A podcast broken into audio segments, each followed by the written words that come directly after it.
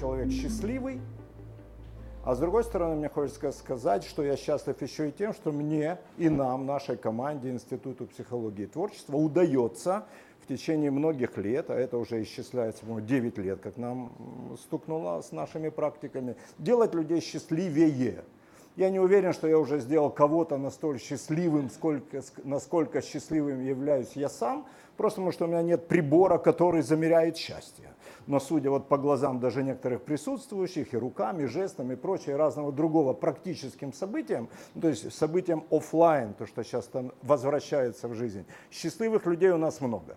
И каждый день я получаю, буквально каждый день, десятки сообщений от людей русскоязычных, прежде всего, со всего мира о том, что спасибо вам за те технологии, практики, которые вы нам даете, потому что мы становимся счастливее в каждом отдельном моменте времени. Это одна такая штука, которая позволяет мне вообще как-то о счастье говорить не, не как о будущем чем-то, а как о состоявшемся, о, феноменол, о феноменологии счастья.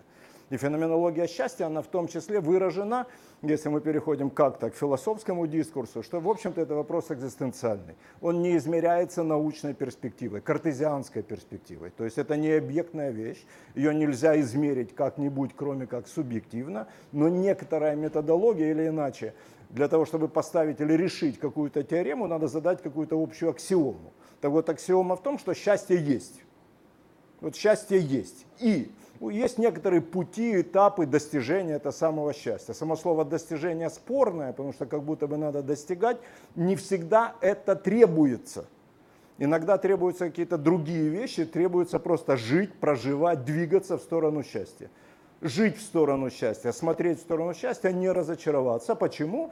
Потому что счастье это некоторое естественное состояние бытия каждого человека. Когда я говорю экзистенциальное, ну, у нас и вопрос онтологический, про онтологию русского счастья. Поэтому я говорю про бытийность. И говорю, что счастье в конце концов наступит для всех. Интересно, в моей парадигме, в этом смысле даже не в моей парадигме, а парадигме, которую я отстаиваю, это обратить внимание, это все-таки как бы сделаю некоторую презентацию, что у нас есть кроме технологии там, творчества, почему говорю про творчество, потому что вот сижу и страдаю вместе с Ильенковым. Вот буквально, знаете, вот там, коллеги, для тех, кто понимает, чем мы занимаемся, там рисуем, знаете, я сейчас сделал такую практику для себя, раз в неделю рисую портрет кого-то значимого для себя – понимая, что рисование, творчество, практика работы рук, практика работы рук – это практика познания и практика познания субъекта и его характера, или иначе его кинотипа, простите, кто, там, ну, кто, а, когда, кто не знает термин. Вот, а, познание субъекта через портрет, проживание страдания человека через портрет. И в этом смысле, когда у нас в свое время произошла встреча сообщества на базе Эвальда, ну как бы философии, или скорее под именем Эвальда Ильенкова, я спросил себя, кто этот человек. К сожалению, к тому времени не был посвящен. Сейчас я изучаю все, что можно. Для меня одним из ведущих вот книжек является вот это, про творческого человека. А с другой стороны, диалектическая логика.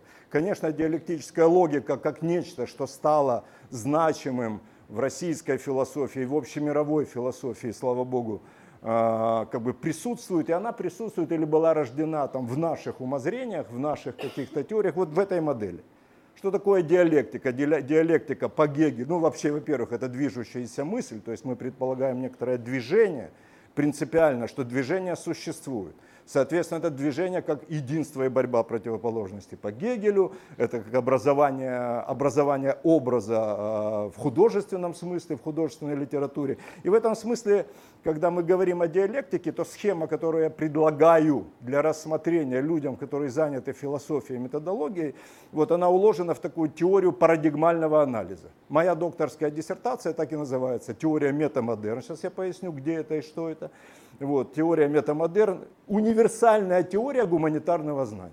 Я понимаю, что это большой размах, универсальная теория гуманитарного знания, это нечто такое, ну как бы дерзкое заявление со стороны, тем более психолога, хотя сам вопрос стоит философский, тем не менее и социологический, а соответственно идеологический и так далее. Но встал когда-то передо мной вопрос, как объединить все – я думаю, что это вопрос стоит перед каждым мыслящим человеком, потому что оставаться частичкой в своем мышлении, частичкой знания, ну как-то мало, ну как-то скучно, как-то тесно.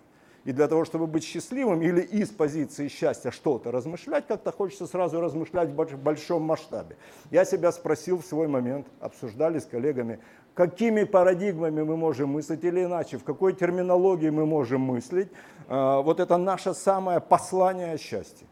Потому что все, чем мы тут заняты, вот я имею в виду коллег из Института психологии и творчества, тысячи у нас сейчас 3 тысячи или 4 тысячи инструкторов мы подготовили, 7 тысяч специалистов подготовили, людей, которые заняты продвижением состояний прежде всего. Дело ведь не в том, что мы двигаем какие-то технологии. Дело в том, что мы двигаем состояние. И за каждым рисунком, за каждой, там, за каждой встречей, за каждой технологией, за, каждой, за каждым курсом стоит передача состояний. И вот эта передача, она все равно требует какого-то описания, и описания понятного, я бы сказал, гештальта, единого образа, чтобы не запутаться в длинных строчках, чтобы не запутаться в том, что называется научное повествование, я имею в виду научное с точки зрения модерна, потому что и научная в современном смысле слова может выглядеть иначе. Это не обязательно причинно-следственная логика. Это логика образа, вот то, что я сейчас предлагаю какие модели и о чем вот эта модель, и какая теория метамодерна и о чем это. Суть в том, что есть некоторые... Вообще, что такое парадигмальный анализ? Слово парадигма означает изначальное состояние. Парадигма – это изначальное состояние. В философском смысле слова, коллеги-философы могут поправить, либо поддержать, вот, это состояние, когда еще нет разделения на субъект и объект когда человек един с бытие, когда он находится в некотором феноменологическом мире, когда мир не разделен. И в этом смысле эволюция всего человечества или той цивилизации, в которой мы проживаем, она парадигмально существует в нескольких этапах, как все в развитии, то есть в диалектике, существует в нескольких этапах. Мы можем натуралистично смотреть на движение времен года, весна, лето, осень, зима. Мы можем размышлять на какие-нибудь темы совершенно абстрактные, но мы везде и всюду видим развитие жизни, развитие жизни через четыре этапа. Если мы сегодня говорим как-то про счастье, я могу вспомнить Серена Киркегора, потому что экзистенциальный подход, подход объявлен. Онтологически счастье – это категория экзистенциальная, повторяю. Киркегор говорил очень просто. Все начинается, счастье начинается с первой парадигмы, с натурализма. Счастье начинается с бытия здесь, с феноменологии пребывания в моменте – Вторым элементом развития экзистенции является эстетическая категория. Мы это называем категорией модерна, сейчас мы, если, если надо, буду пояснять. Третьей категорией – Категория постмодерна является некоторая удовлетворенность. И естественным образом процесс развития духа в каждой сущности, которую мы можем выделить в каких-то границах, является завершение э, состояния счастья, либо состояние раскры... полного раскрытия духа. Что такое счастье? Это полное раскрытие духа из любого материального объекта. Все стремятся к просветлению, простите меня за термин – он не слишком обоснован, но тем не менее, он, как бы, и все знают, что это такое, хотя это не слишком обосновано. И мы видим, что современный кризис, и это кризис не только политический, это не только кризис общественный, это кризис человека каждого, он проходит ровно через эти же этапы. Но суть в том, что он проходит, что дух двигается, что диалектика есть, что дух стремится к раскрепощению, к высвобождению, счастье неминуемо. Но счастье неминуемо, и в этом, и в этом плюс. Я вспоминаю песню, не помню автора, тут есть кто-то, кто может напомнить, когда мы говорим про Россию, я иногда волнуюсь, иногда мне прям больно и трепетно за переживания, которые прямо сейчас в накале, в каких-нибудь информационных повестках, а потом вспоминаю, какой-то мужик написал на заборе, не переживай за Россию, don't worry,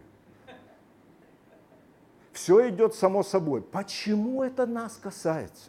Почему счастье и Россия как будто бы тавтология, как будто бы что-то одно в моем мышлении или в том мышлении, которое я предлагаю, с которым я предлагаю познакомиться, а кому интересно освоить. Потому что существуют четыре категории географические, которые в том числе стали общественно-политическими, мифическими, метафорическими, архетипическими категориями. Например, первая – премодерн, это то, что было, это, в общем-то, феноменальный мир, это территория натурализма, это когда человек абсолютно абсолютно связан с божественным, когда мир иерар, иерархичен, Бог наверху, царь, как бы Бог, царь, прочее, прочее, отец, сын.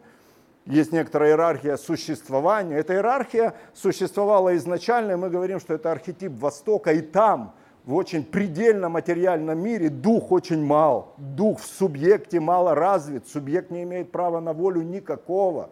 Но естественным образом диалектический переход количества энергии в э, количество в качество и так далее, и так далее. Не буду сейчас углубляться в диалектические законы.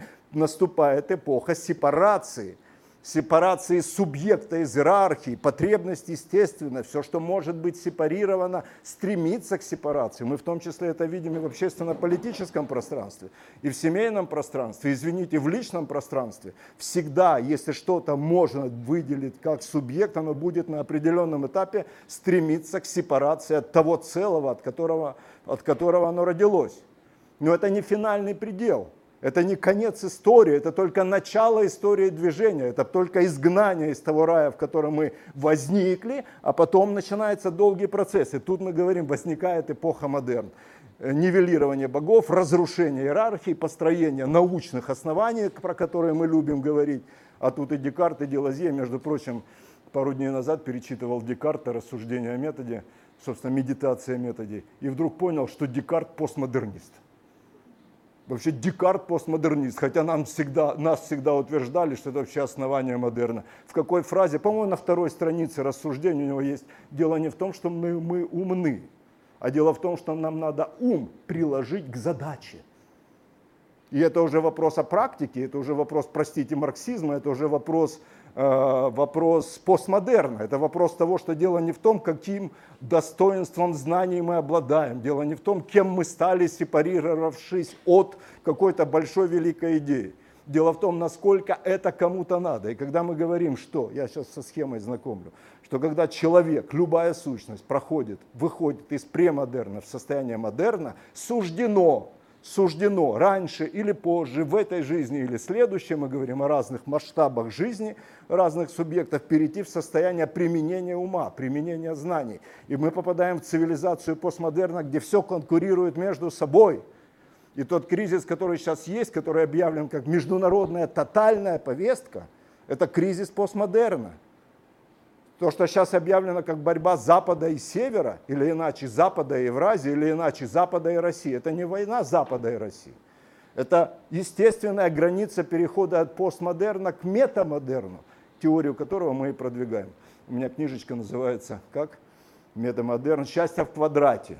Счастье в квадрате. Вот здесь квадрат предлагаю для размышления, это некоторый такой каламбур.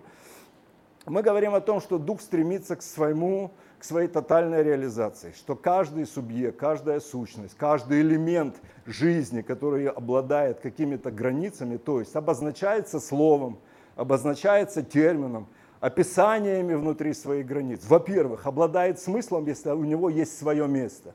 Как представитель психологии, как, нейро, как нейропсихолог могу сказать, что смысл существует, когда есть содержание и место – для этого содержания. Место во времени, место в контексте, в данном случае в логическом рассуждении место на схеме. И мы понимаем, что место на схеме говорит о том, что это место сейчас пустует. А что же за место теории метамодерн, что за место эпохи метамодерн? Это место севера. Так получилось, что мы родились удачно. В этот момент я прошу аплодисменты. Так, так, э, так нам повезло. Мы родились в такую эпоху, когда приходит эпоха Севера, с точки зрения тех э, теорий или того рассуждения, которое я веду. Многие годы Россия была по, по суждениям людей, которые Россию не слишком любили, я бы сказал, русофобов, некоторых каких-то, некоторой территории, которой когда-то предстоит. Я вспоминаю Гегеля, который говорил, что высшая форма правления – это форма славянская – когда и все едины, когда все справедливо, когда каждый человек имеет право на голос. Вспоминаю Тойнби, который предполагал, что когда-нибудь Россия станет инициатор, иници, инициирующей изменения силой в мире.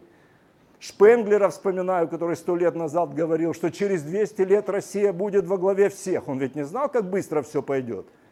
Ну и так-то сто лет – осталось со времен того, как Шпенглер сделал эти заявления, я лично рекомендую всем дожить. В любом случае мы живем все лучше и лучше. Замечаю по своему опыту и по опыту людей, которые, ну, в общем-то, приобщаются к движению творчества, в том числе, что такое творчество, можно отдельно объясниться, но с нашей позиции творчество это, это элемент теории деятельности в эпоху постмодерна. Творчество это способ решения процессов постмодерна. Для чего? Для того, чтобы выйти в метамодерн, чтобы выйти в эту самую мифическую территорию Севера. А повезло нам в том, что дух туда приходит. Мы это замечаем не только потому, что мы так хотим. Мы это замечаем и в политическом смысле. Мы это замечаем с точки зрения происходящих процессов, вызовов, которые Россия бросила миру, ну или наши лидеры. Мы это замечаем с точки зрения климата. Дух возвращается на север. На севере строят курорты впрок. На юге курорты закрывают, пора. Это очень интересные феномены, если смотреть широко на вещи и не смотреть на нашу проблематику, сегодня заданную там, интернет-посланиями или там, новостными повестками, если не смотреть на нее банально прямо, если смотреть чуть-чуть шире, если рассматривать, как бы ставить широкие границы для рассуждений того, для опознания того, что существует. Так вот, Россия так оказалась, почему нам повезло, что она столица Севера что это территория севера. Мы не одни на севере, но это наша территория, это наша Арктика. Это наши луно, эти, как луноходы, наши ледоколы, это наши атомоходы. Это некоторый север, который по сумме данных этой теории, а у нас в этой теории примерно 600 рамок.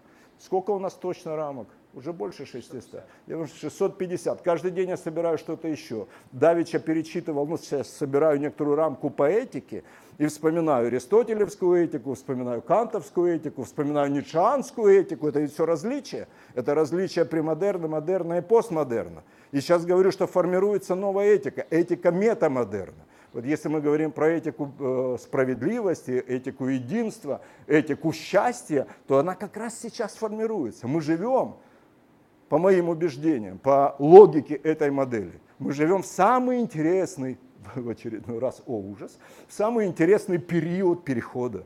Но этот переход говорит о том, что все будет хорошо, несмотря даже на наши усилия. Великий Дух не нуждается в нас, мы нуждаемся в Духе. Вот это очень важно. Все равно все будет хорошо, все равно все будет так, как двигается естественным путем. Поэтому, несмотря на то, что это диалектическая модель, она в том числе метафизическая. И в этом смысле собрать диалектическое, простите, диалектическое противоречие, иначе собрать противоречия диалектики и метафизики, вот удалось теории парадигмального анализа. Вот. И в этом смысле, когда мы говорим, что каждая парадигма, как изначальное состояние, выдвигает новую антологию, выдвигает новую гносеологию, выдвигает новую антропологию, мы спрашиваем себя, какой будет человек метамодерна. Потому что если у нас в премодерне человек, извините, homo erectus, просто встал на ноги и стоит, и просто ходит, некоторое биологическое существо. В модерне мы получаем человека, homo sapiens, он стал разумным, он, стал, он освоил университет, он складывает буквы в строчки, он создает какую-то логику и упивается нарциссически этим. Это все нет.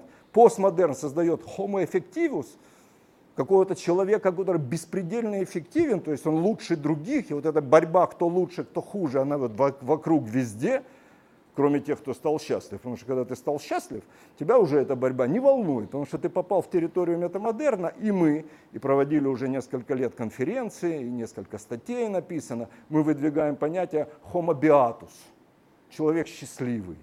И вот человек метамодерна – это человек счастливый. Что это означает? Предлагаю знакомиться. На этом я бы сейчас остановился, чтобы не нарушать регламент, чтобы не, когда, не снизить темп речи. Спасибо вам за то, что вы пришли.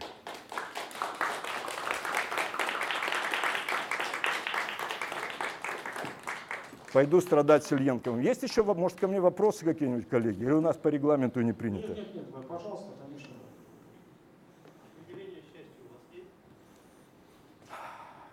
Тут есть интересный момент. Смотрите, а, если смотреть на модель, тут написано феноменологи... Э, феноменальный мир, а тут аналитический мир. аналитический мир нуждается в определениях. Потому что анализ это разделение, и потому нам надо как-то определять сущности. Феноменальный мир, который един и в премодерне, и в метамодерне, в определениях не нуждается. В этом смысле дзенский ответ, простите, после Яндекса слово дзен стало легитимным, вот, дзенский ответ на определение счастья вот такой. Не надо определения счастья. Либо можно собрать сумму терминов, которые укладываются. Мы сказали, что это порядка 600 терминов.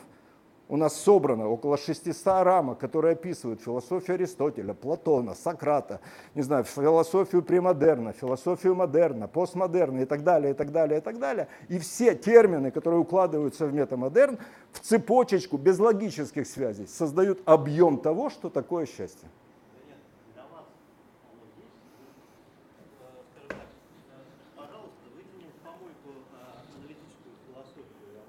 Я люблю аналитическую философию. Вы же для себя как-то понимаете, что такое счастье? Это не- У меня есть определение. Это Да-да-да. Это же не коробка, э, как это называется, это же э, не черный ящик. э, Вы же, когда произносите это слово, у вас внутри, у вас, не надо у других, вы четко понимаете, о чем вы говорите. Да. Вот о чем вы говорите. Это белый ящик. Это белый ящик. Когда я говорю про счастье, у меня есть критерии. У меня нет определения, потому что любое определение автоматически рождает антоним. За каждым словом есть антоним, а это неразделенное состояние. Иначе неразделенное состояние. Критерий феноменологический. Когда я замечаю, что я во сне смеюсь, я счастлив. Когда я смотрю на человека, и он во сне улыбается, или улыбается тогда, когда не видят, что его, на него смотрят, я говорю, это счастливый человек. Счастье – это состояние феноменологическая точка. Das ist 兆头